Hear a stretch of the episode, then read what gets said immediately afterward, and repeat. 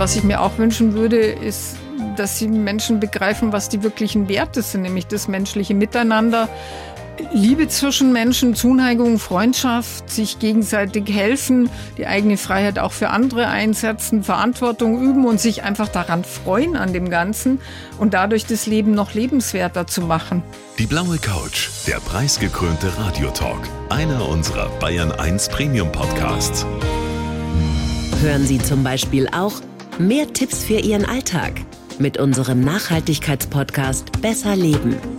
Und jetzt mehr gute Gespräche. Die blaue Couch auf Bayern 1 mit Thorsten Otto. Susanne Breitkessler, freue mich sehr. Herzlich willkommen auf der blauen Couch. Dankeschön, Herr Otto. Ich freue mich auch. Was für Zeiten, oder? Also so langsam habe ich das Gefühl, gehen uns allen die Kräfte aus, oder? Wie ist es bei Ihnen? Ja, ich bin schon auch manchmal sehr müde und ein bisschen angenervt von dieser Zeit, aber ich halte mich halt dann aufrecht an den kleinen Freuden, die das Leben so zu bieten hat. Die sind manchmal gar nicht so klein. Woran haben Sie sich denn heute schon gefreut? An der großen Freude, dass es mein Mann gibt und dass er mich immer noch liebt und dass wir sicher wieder einen schönen Abend haben werden und zusammen essen. Das ist schon toll. Also die kleinen Dinge des Alltags, die machen es aus, wobei es ist ja kein kleines Ding, dass ihr Mann Eben, sie liebt. das ist ja großartig. was ganz Großartiges. Finde ich auch. Finde ich auch. Da gehört was dazu. Wie sehr haben Sie sich darüber gefreut, dass Olaf Scholz heute zum Kanzler oder als Kanzler vereidigt wurde? Da würde ich jetzt nicht sagen, dass ich mich gefreut habe. Ich bin gespannt, ich bin interessiert und ich finde, dieser ganzen Truppe muss man jetzt eine Chance geben, dass die das richtig und gut machen. Und da bin ich wirklich sehr gespannt drauf. Dass da vielleicht auch wieder ein bisschen mehr Zug reinkommt. Also dass man wäre- nicht so lange zögert und wartet und Wahlkampf macht, das sollte jetzt mal rum sein. Also das ist rum, denke ich auch. Die haben jetzt genügend Zeit und die sollen jetzt ins Handeln kommen. Ja, Talking is over, action is on, hat mal ein amerikanischer Präsident. Das war nicht einer der besten, aber der Satz war ein guter gesagt und ich finde, das wäre jetzt an der Zeit, ja. Was konkret erwarten Sie sich von Olaf Scholz und seinen Frauen und Männern in der Regierung jetzt in der Pandemie? Also, dass weniger beschrieben und geschildert und diskutiert wird, das hatten wir ja schon und wir wissen es ja schon, das haben die anderen schon gemacht, sondern dass es jetzt wirklich zu Entscheidungen kommt. Und mir persönlich wäre es am liebsten, wenn es bundeseinheitliche Entscheidungen wären, weil das mehr Überzeugungskraft hat bei den Leuten. Glauben Sie dran oder hoffen Sie drauf? Ich hoffe drauf und ich denke, dass Herr Lauterbach vielleicht da doch ein Motor sein könnte, der Held des Volkes, dass der da vielleicht ein bisschen ankurbelt, könnte ich mir denken. Ich glaube, da hoffen ganz, ganz viele drauf. Ich meine, es sind herausfordernde Zeiten für alle, natürlich auch äh, für Sie als Vorsitzende des Bayerischen Ethikrats. Äh, Die Aufgabe ist, die, die Bayerische Staatsregierung zu beraten. Wie schwierig ist diese Aufgabe gerade und wird sie vielleicht sogar noch schwieriger? Also zunächst mal ist sie nicht schwierig, weil wir ja nur unseren Verstand einsetzen müssen, der in dem Gremium doch reichlich und in unterschiedlicher Weise vorhanden ist.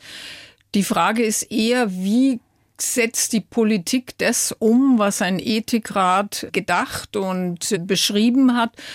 Die Politik muss aber hier ihre eigenen Wege finden, weil das sind die Mandatsträger und nicht wir. Das ist schon wichtig zu unterscheiden. Also wir können nicht vorschreiben, was die Politik zu tun hat.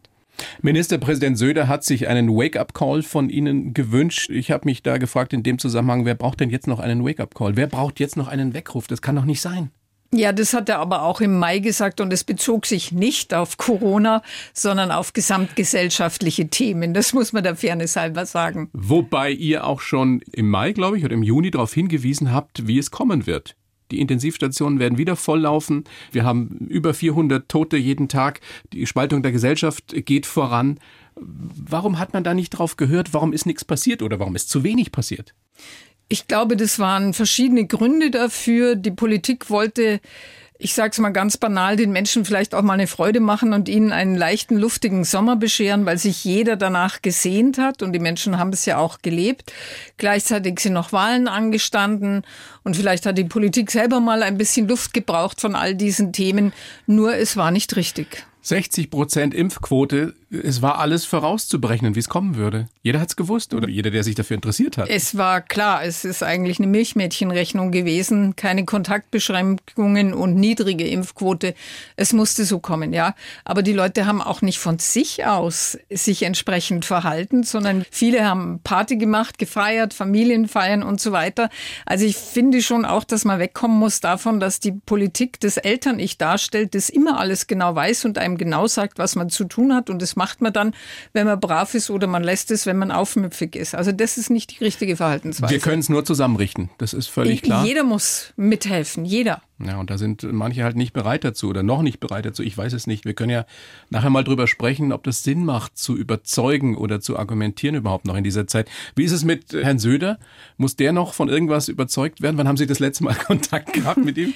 Er muss eigentlich von ziemlich wenig überzeugt werden, weil er hat ja immer zu den großen Mahnern gehört. Er hat ja eigentlich den harten Kurs schon letztes Jahr vorgegeben. Ich habe das letzte Mal am Samstag vor einer oder vor zwei Wochen mit ihm gesprochen. Also gesprochen gesimst, oder gesimst? gesimst, gesimst. Das sind dann kurze Simse oder Sie simsen länger, wenn Sie sich ärgern? Oder er? Er simst kurz, ich simse manchmal etwas länger. Glauben Sie tatsächlich, dass diese Situation, die wir jetzt haben, die ja wahrscheinlich noch schlimmer werden wird Richtung Weihnachten, das ist das, was die Experten uns prophezeien, dass die noch durch irgendetwas, ich will nicht sagen aufzuhalten ist, sondern noch zu verlangsamen ist? Was sollen wir tun? Also wir haben im Ethikrat ja auch vorgeschlagen, unbedingt Kontaktbeschränkungen selber einhalten und sich selber verordnen. Nicht warten, was vorgeschrieben wird, sondern jetzt, auch wenn das schwerfällt, im Advent und Weihnachten und Silvester zurückgezogen leben, wie letztes Jahr auch, wenn man es denn getan hat und einfach darauf verzichten, lieber Skypen oder sonst was machen. Das geht ja alles, aber nicht sich treffen. Es hat im Moment keinen Zweck. In Ihrer letzten Stellungnahme, also des Ethikrats vom 17. November, da fordern Sie ja die Politikerinnen und Politiker auf, die Möglichkeit einer Impfpflicht zu prüfen als letztes Mittel eben. Jetzt scheint ja alles darauf hinauszulaufen. Sind viele der maßgeblichen Entscheidungsträgerinnen und Träger sind dafür. Was ist denn Ihre ganz persönliche Meinung dazu, Frau Breitkessler? Ich war immer dagegen. Also ich war letztes Jahr dagegen, gegen allgemeine Impfpflicht und gegen die für bestimmte Berufsgruppen, weil ich darauf gesetzt habe, dass jeder Mensch einsichtig ist und sich überzeugen lässt und dass die Argumente ja auf dem Tisch liegen. Ich habe lernen müssen, dass dem nicht so ist. Im Blick auf die Berufsgruppen finde ich zwar, dass da eine unglaubliche Bereitschaft dafür da ist, sich impfen zu lassen. Also die sollte man am allerwenigsten irgendwie beschuldigen. Aber es ist natürlich hilfreich, wenn die mit ihrer Verantwortung tatsächlich alle geimpft sind, auch in Alten- und in Pflegeheimen und so weiter und so fort. Ich verstehe meinerseits aber, wenn die Pflegekräfte jeglicher Couleur sagen, Moment einmal, wir müssen uns impfen lassen und dann pflegen wir ungeimpfte, die in den Betten liegen und die haben nichts machen müssen.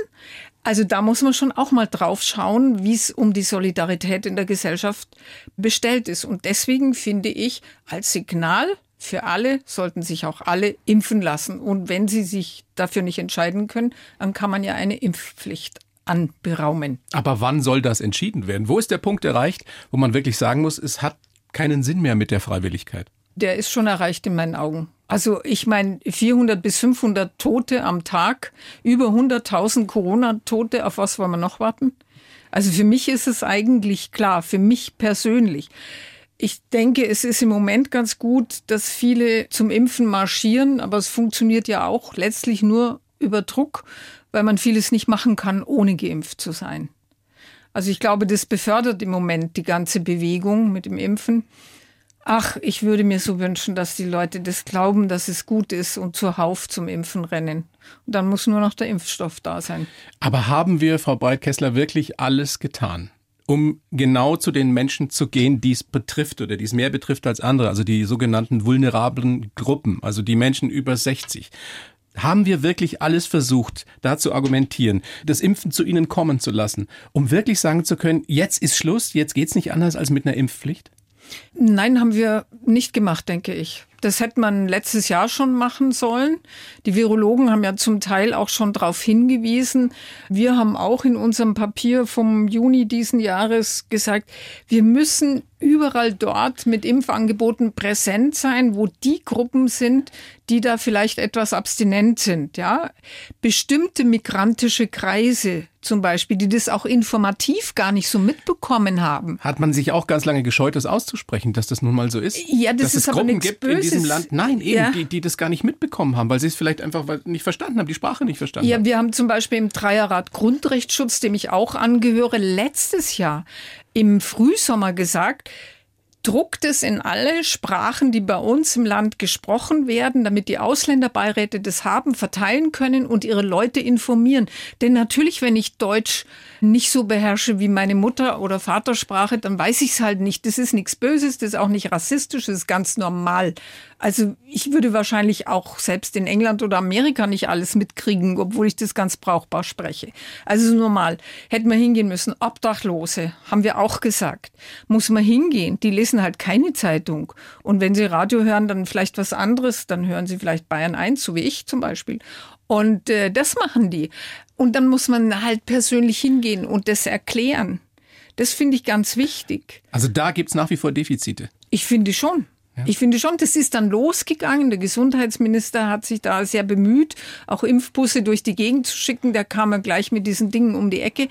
Aber ich bin der Meinung, das hätte man alles noch etwas früher machen können, ja. Aber jetzt ist es zu spät dafür?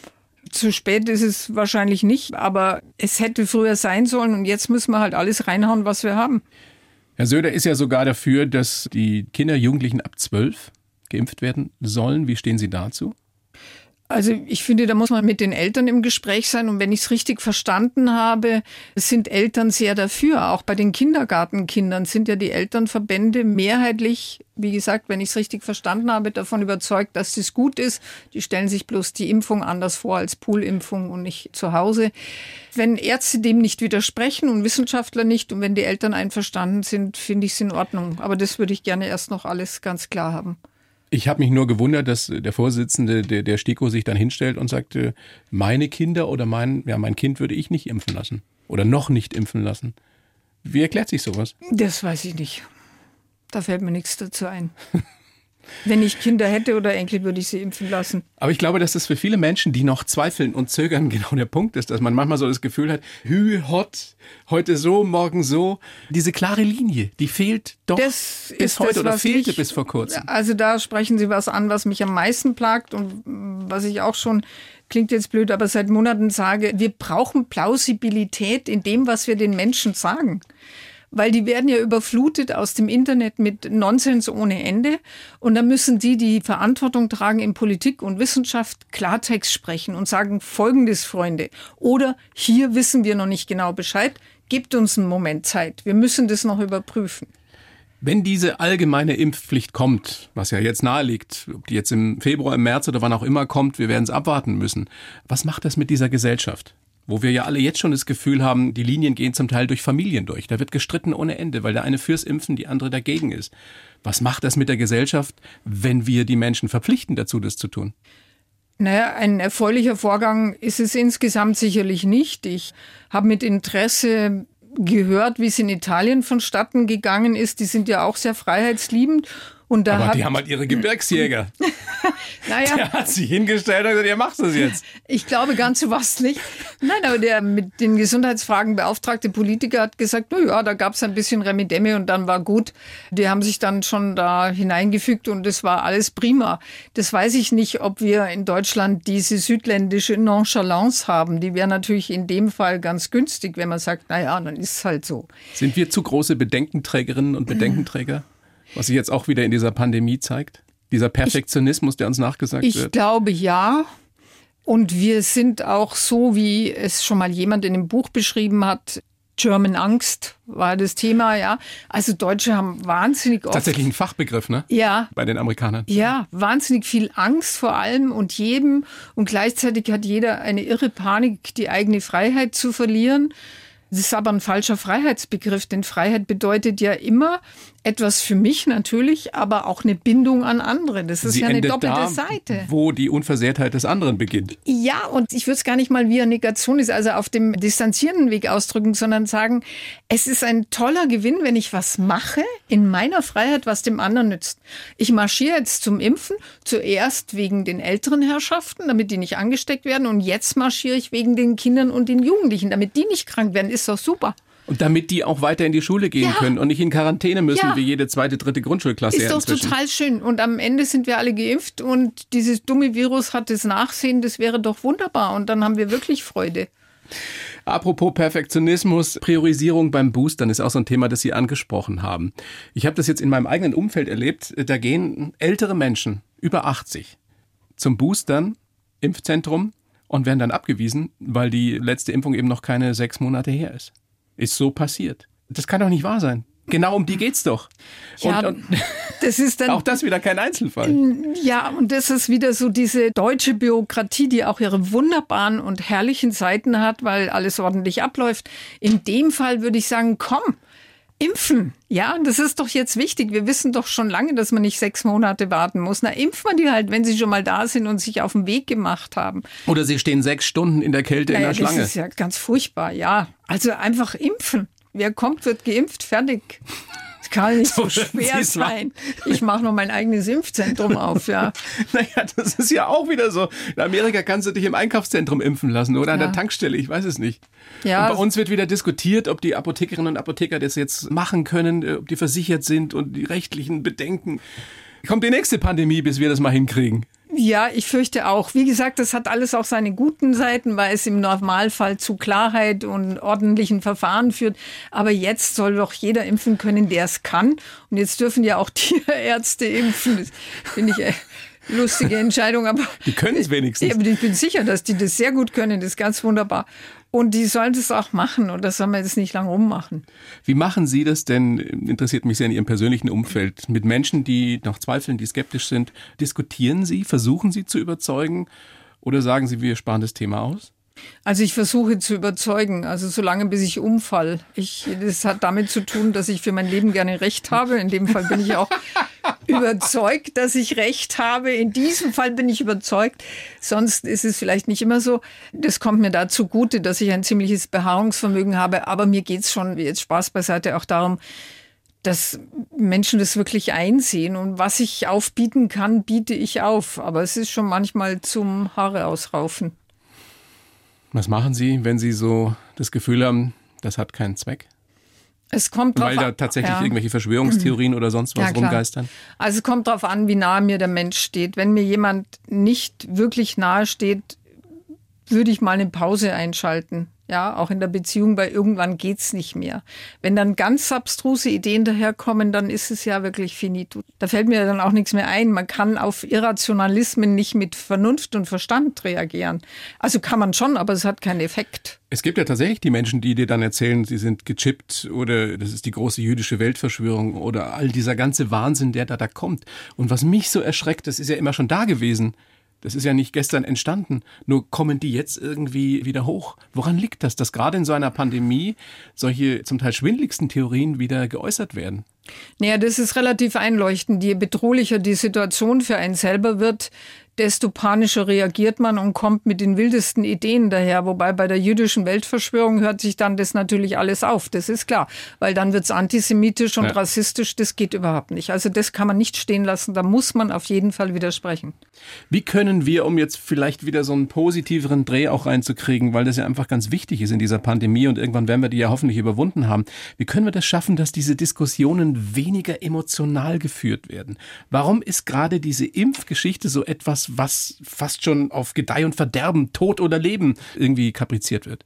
Das ist eine Mahnung auch an mich selbstverständlich. Ums Recht haben geht, auf allen Seiten.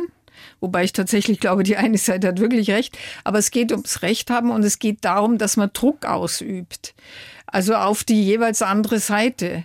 Und es hilft jetzt dann in der Situation nichts, dass die einen mit ihren Einsichten wirklich recht haben und es besser wäre, man würde ihnen folgen und die anderen nicht. Man muss versuchen zu gewinnen. Man muss dem anderen auch signalisieren, auch wenn deine Ideen ein bisschen crazy sind, ich mag dich als Mensch und ich achte dich als Mensch. Aber das ist schwer manchmal, oder? Ja, das ist wahnsinnig schwer. Ich habe ja gesagt, man könnte sich gelegentlich die Haare ausreißen oder dem anderen, je nachdem. Es ist aber trotzdem wichtig, dass man niemanden verloren gibt, keinen Menschen verloren gibt und immer noch versucht, eine emotionale, also so eine Beziehungsebene einzuziehen und zu sagen, pass auf, es gibt schon noch was, was daneben besteht und lass uns jetzt mal innehalten, lass uns zusammen einen schönen Tee oder einen schönen Glühwein trinken oder irgendwas, lass uns eine Pause machen. Also, dass man mal stoppt, wie in jedem normalen Konflikt auch. Ja, dass man nicht weitermacht, bis man bewusstlos vom Sofa fällt. Wir müssen uns ja irgendwann, wenn diese Pandemie hoffentlich zu Ende geht, ja wieder in die Augen schauen können. Das ist ja das Mindeste, wieder ins Gespräch kommen oder im Gespräch ja. bleiben. Weil sonst droht uns etwas, was in Amerika ja schon seit Jahren passiert, eine zunehmende, noch größere Spaltung der Gesellschaft. Und das kann ja. sich ja keiner wünschen. Nein, das kann man sich nicht wünschen, das darf man auch nicht zulassen. Und deswegen ist es notwendig, wirklich mit liebevollen Mitteln um jeden Menschen zu kämpfen. Wie oft wünschen Sie sich gerade ganz persönlich, Frau Breitkessler, dass Sie mehr Zeit hätten, sich um sich selbst zu kümmern? Wenn Sie haben gerade eine Hüft-OP hinter sich, Sie bräuchten jetzt eigentlich Zeit, äh, wirklich gesund zu werden, oder? Ja, aber ich denke, dass ich die habe. Und wenn ich meine Zeit auch mit Gesprächen mit anderen anfülle, die sinnvoll sind, dann ist es doch auch ganz schön. Das macht dann ja auch wieder gesund. Ihre große Herzensangelegenheit ist ja nach wie vor die Seelsorge. Ist das Bedürfnis der Menschen gerade in so einer Zeit wie der jetzigen noch größer danach? Ja. eine gesunde Seele zu haben? Ja, auf jeden Fall. Das ist ja auch der Grund, um stabil zu bleiben in allen Anfechtungen, die dieses Leben gerade zu bieten hat. Also wenn man mit sich selber halbwegs im Reinen ist oder wie man so schön sagt, seine Mitte hat, dann geht es einem einfach besser. Und deswegen gibt es viele Menschen, die das Gespräch suchen, die auch sagen, was kann ich eigentlich für mich tun? Wie kann ich damit umgehen? Oder die einem auch mal was vorweinen, was ja alles auch sein darf, oder ihre Erschöpfung mitteilen. Alles das darf sein. Das ist ganz wichtig, dass man dem Raum gibt. Nochmal dieses Beispiel in einer Familie, der eine fürs Impfen, die andere gegens Impfen. Da geht wirklich ein Riss durch diese Familie. Das kann zu großen Zerwürfnissen führen. Was kann man denn da tun als Seelsorgerin? Wie können Sie da helfen? Wie können Sie da vermitteln? Na, das Schönste wäre natürlich, man könnte ein gemeinsames Gespräch mit allen führen. Wenn das einem zugestanden wird, ist schon viel gewonnen.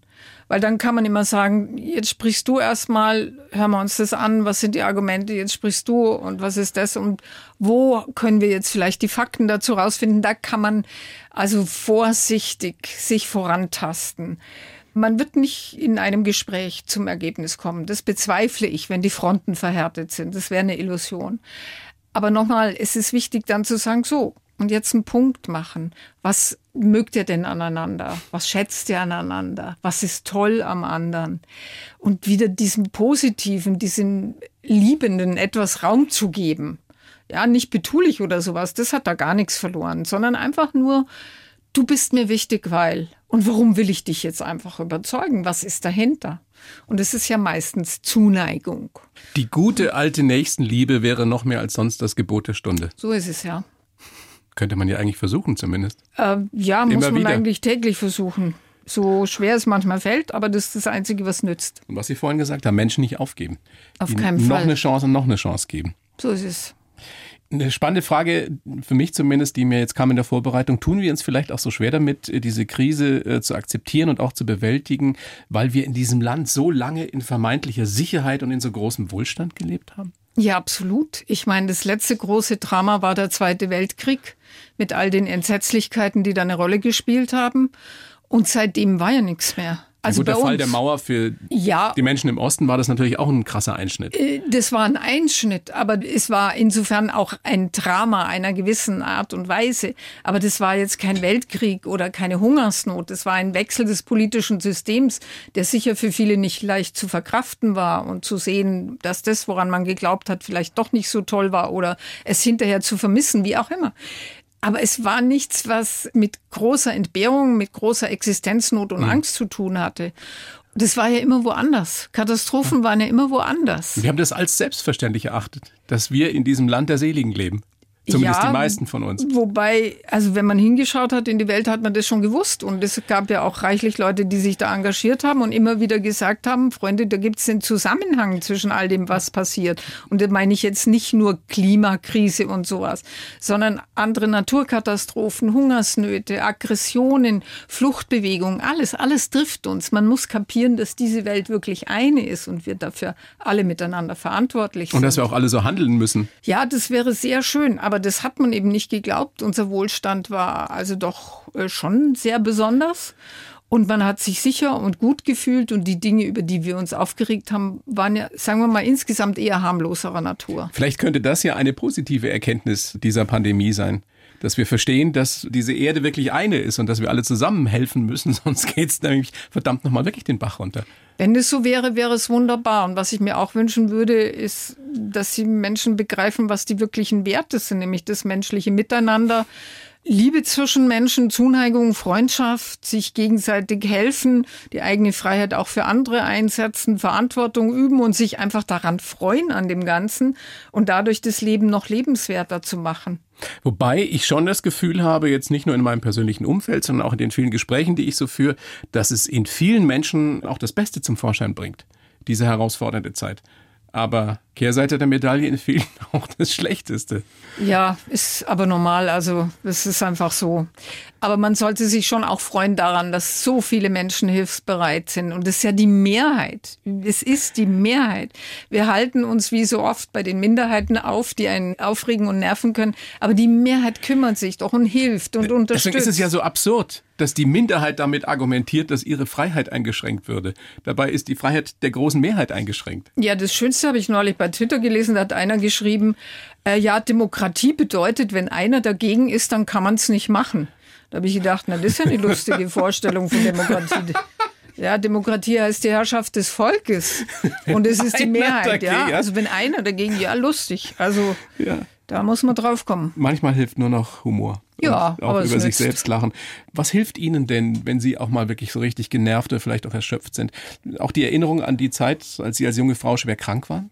Ja, das hilft mir immer, weil ich dann denke, na, also für mich persönlich ist es im Moment nicht so schlimm, wie es damals war. Es war viel schlimmer, weil da waren meine Überlebenschancen bei zwei Prozent. Insofern geht es mir jetzt ganz gut. Aber ich bin überhaupt, wie man sagt, resilient, widerstandsfähig. Ich habe schon zu viel in meinem Leben erlebt, dass ich dann gleich verzage oder verzweifle. Und ich habe schon auch einen gesunden Glauben, den ich aufrechterhalte, mit dem ich da ganz gut durchkomme. Können Sie eigentlich gut leben mit diesem Etikett, das man ja Ihnen schon seit längerem und jetzt gerade auch wieder so, so ein bisschen so aufklebt, die moralische Instanz? Ist das etwas, was, was Sie unter Druck setzt oder mögen Sie es sogar? Nee, unter Druck setzt mich überhaupt nicht, wobei ich das nicht so schön finde. Moralische Instanz, weil das Wort moralisch mag ich mal nicht so gern. Das hat so ein bisschen was Anrüchiges, finde ja, ich. Moralin sauer. Ja, das bin ich überhaupt nicht. Nee. Ja, ich bin gerne jemand, der nachdenkt, mitdenkt und seinen Teil zur Diskussion beiträgt. So würde ich es lieber haben. Aber Sie haben schon auch eine große Leidensfähigkeit. Sie sind ja bekennender Löwen-Fan. ja, ja da ist man sein ganzes Leben lang schon leidensfähig, bis auf eine sehr kurze Zeit. Ja, kommen Sie gerade dazu mitzuleiden. Sascha Mölders aus dem Kader geworfen oder zumindest nicht spielbereit für die nächsten Spiele. Wie kann denn sowas sein? Das kann passieren. So ist das Leben hart, aber ungerecht. Hilft Ihnen sowas, so über so Kleinigkeiten zu schmunzeln und sich an sowas zu erfreuen? Oder beziehungsweise ist es ein Tipp vielleicht sogar für uns alle? Guckt mal auf das, was das Leben trotzdem an positiven Kleinigkeiten zu bieten hat. Aber unbedingt, und natürlich. Wenn jetzt Löwen einer nicht aufgestellt wird, den man dringend bräuchte, ist es natürlich nicht sehr lustig. Aber also Kabarett zu gucken, das mache ich wahnsinnig gern, ja. Oder irgendwelche ein bisschen heitere Filme anzuschauen, das finde ich auch gut. Also Problem. Haben Sie so einen Lieblingsweihnachtsfilm? Ja. Was zum Ritual gehört im Hause äh, Breitkessel? Aber, aber unbedingt von Charles Dickens, die Weihnachtsgeschichte. Oh ja. Das ist ein absolutes Muss. Das schaue ich mir jedes Jahr mindestens drei bis fünfmal an. Mit Scrooge. Ach, großartig. Und manchmal, ich habe alle Versionen, die es gibt. Ich glaube, es sind sechs und dann schaue ich mir hintereinander immer die Endsequenz an. Bitte? Ja. Weil Nur doch, den Schluss? Ja, nein, ich schaue natürlich bei einem Film, den ich aussuche, alles an. Und dann vergleichen Sie, welcher dann Schluss ich, Ihnen besser schaue gefällt? ich an, wie alles gut ausgeht und schaue mir die Schlusssequenzen an und bin begeistert. Werden wir nächstes Jahr um die Zeit hier sitzen können und sagen können, es ist alles gut ausgegangen mit der Pandemie? Das werden wir deswegen nicht sagen können, weil es zu viele Tote gegeben hat. Die werden nicht mehr lebendig. Ähm, weil viele Leute Long-Covid-Erfahrungen machen das ist auch keine gute Sache. Und weil wir, glaube ich, diese zum Teil traumatischen Erfahrungen noch verarbeiten müssen. Es wäre ausreichend, wenn wir sagen könnten, wir haben also den Berg geschafft und wir sind jetzt oben oder es ist sogar schon möglich, wieder ein bisschen abzusteigen in wunderbare, fruchtbare Täler. Und da schauen wir jetzt mal gemeinsam hin. Wie hoffnungsvoll sind Sie, dass wir uns wirklich noch in die Augen gucken können? Also nicht wir beide, sondern wir als Gesellschaft und versöhnlicher miteinander umgehen und uns vielleicht sogar verzeihen können? All den Streit und den. Ich glaube, dass ein Teil äh, absolut unversöhnlich bleiben wird, weil die das schon immer waren. Und weil man auch seinen Lebenssinn daraus ziehen kann, dass man unversöhnlich ist und Gegner hat. Das kann einen ja auch beflügeln. Ist nicht schön, aber wahr. Und ich glaube, dass ein Teil sagt, ach komm, ja, es, lassen wir mal jetzt gut sein und die Beziehung ist uns doch wichtiger zu den anderen. Ich bin da sehr hoffnungsfroh insgesamt. Kann man diese Vorweihnachtszeit jetzt nutzen, um genau das schon anzugehen? Ja, klar. Wenn es Stress in der Familie gibt über diese Themen. Ja, indem man sich zusammensetzt und in Ruhe miteinander spricht, indem man schöne Dinge miteinander macht, vielleicht auch mal sagt, wir sparen das jetzt aus. Mhm. Das muss auch mal sein. Man muss nicht permanent über Konflikte reden. Und wir machen es uns jetzt einfach schön und wir lassen die Traditionen hochleben und genießen das. Und gucken die Weihnachtsgeschichte. Zum Beispiel. und ein Löwenspiel vielleicht noch. Hinten ähm, raus. Ja. Wann waren Sie das letzte Mal? Ich sag nichts, sonst kriege ich wieder einen Shitstorm hier. Nein, das machen wir jetzt alles nicht. Frau Breitkessler, großes Vergnügen, dass Sie da sind. Ich bedanke mich sehr für das Gespräch. Gute Besserung nach wie vor. Dankeschön. Dass Sie bald wieder richtig loslegen können und eine schöne Weihnachtszeit. Vielen Dank, das wünsche ich Ihnen und Ihren Lieben auch.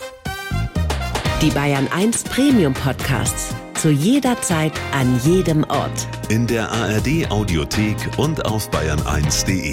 Bayern 1 gehört ins Leben.